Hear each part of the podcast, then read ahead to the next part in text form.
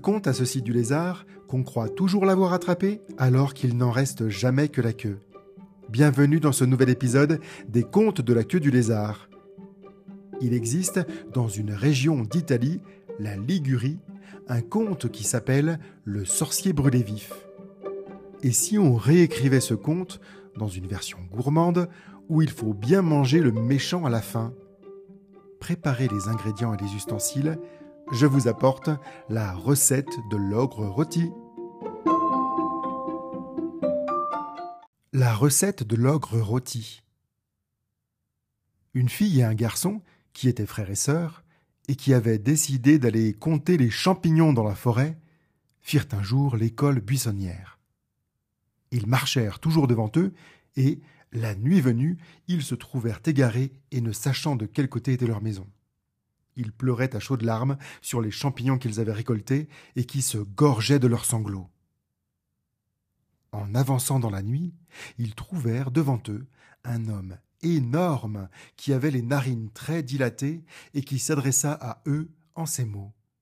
Dites-moi, ça ne sentirait pas le bolet et le mouflet? Cet homme énorme n'était autre qu'un ogre, mais le frère et la sœur, crédules et confiants, n'écoutaient ni ne lisaient les histoires qu'on raconte par ici.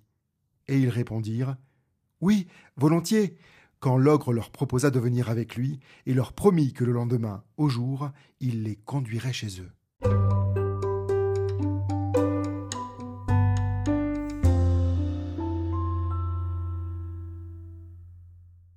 En arrivant dans le logis de l'ogre, le frère et la sœur virent de nombreux livres qui calaient les pieds de la grande table de la cuisine.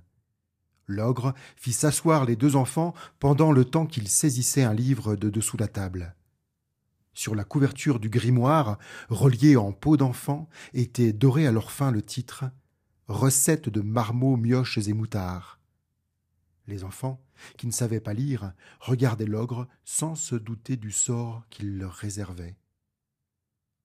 Pendant ce temps, l'ogre reniflait les deux enfants en lisant son livre de recettes et en s'attardant sur la table des matières, dont le seul mot table lui ouvrait d'emblée l'appétit. Il fermait les yeux de plaisir à lire le titre Table des matières. Imaginez son état quand il commença à lire quelques intitulés de recettes. L'ogre bavait tant qu'il pouvait à la simple lecture des titres des hors-d'œuvre. Bébé en gelée, page 6. Gobille de petite fille, page 12. Poupon en crouton, page 19. Les yeux de l'ogre se révulsaient et son estomac bouillait d'impatience à la lecture des plats de résistance. Gamin, sauce au vin, page 20. Moutards à la moutarde, page 41. Gosses à la broche, page 73. Mais le meilleur était pour la fin de cette longue liste en sommaire, car il reste toujours une place pour le dessert, pour un ogre de cette espèce. Mioches en brioche, page 80. Gâteau de poulbeau, page 92. Saint-Honoré de Boutchou, page 108. Pendant que l'ogre lisait et bavait abondamment dans le même temps, les deux enfants entendirent derrière la porte du cellier de petits cris d'animaux, un piaillement de poussins, un couinement de lapro, un bêlement de chevreau, un mugissement de petits veaux. Comme ils vivaient à la ferme chez leurs parents, ces petits bruits inquiétants d'animaux qu'on va dépecer et désosser ne les effrayaient guère, et ils attendaient patiemment que l'ogre, qui était leur hôte, termine sa lecture et prépare le dîner.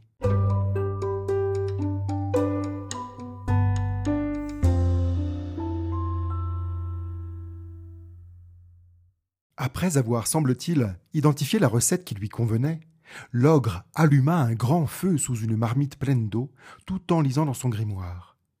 Il mit dans la marmite des herbes de toutes sortes, un peu de sel et de poivre, une lichette du liquide qu'il versa de la fiole qu'il tenait autour de son cou.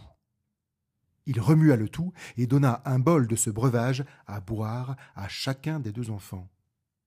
Après avoir bu, le garçon devint soudain un grand sac en toile de jute, et la petite fille une lettre cachetée dans une enveloppe immaculée et non affranchie. Ce n'est pas exactement la transformation à laquelle je m'attendais, s'écria l'ogre en découvrant l'attirail de postier que formaient le sac et la lettre. Mais qu'à cela ne tienne, cuisinons ces petits vauriens qui patientent et piaillent dans le cellier. Car tous les petits animaux que les deux enfants avaient entendus crier étaient en réalité des marmots égarés que l'ogre avait séquestrés.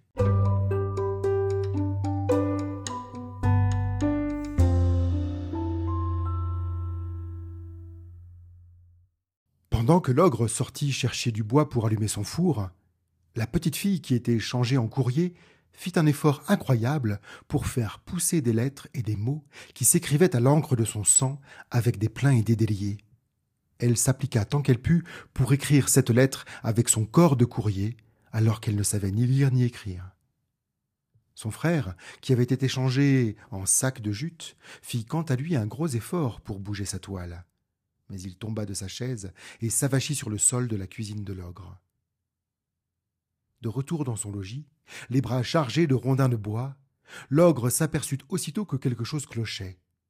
Il vit le sac de jute par terre et se rua vers le petit garçon pochon en criant Je vais t'éventrer Puis, en se tournant vers la petite fille courrier Je vais te décacheter Et c'est ce qu'il fit. Il éventra le sac et il décacheta l'enveloppe. Le silence se fit d'un seul coup dans la cuisine. On n'entendait même plus les animaux geindre dans le cellier. Alors l'ogre prit les rondins de bois, les plaça dans le four et y mit le feu. Une fois que le four était bien chaud, il se retourna vers la table et vit qu'un bout de papier dépassait de l'enveloppe qu'il avait décachetée. Il prit le courrier, s'assit à sa table, sortit le courrier de l'enveloppe et se mit à lire la lettre qui en sortait. C'était une lettre d'amour, comme personne ne lui en avait jamais écrit, car personne ne lui avait jamais écrit. Il prit le temps de lire cette lettre qu'on aurait dite calligraphiée par une écolière. La lettre était adressée à l'ogre. C'était le feu dans l'âtre de son four qui se déclarait et lui avouait sa flamme. À la lecture de cette lettre passionnée, l'ogre n'en put plus. Il se leva et se jeta brusquement dans le four pour embrasser les braises. C'est ainsi que tous les marmots, transformés en animaux, en sacs en toile de jute et en lettres d'amour, redevinrent aussitôt des enfants. Et voilà pourquoi, pour fêter cet événement, on mange un ogre ainsi rôti tous les ans.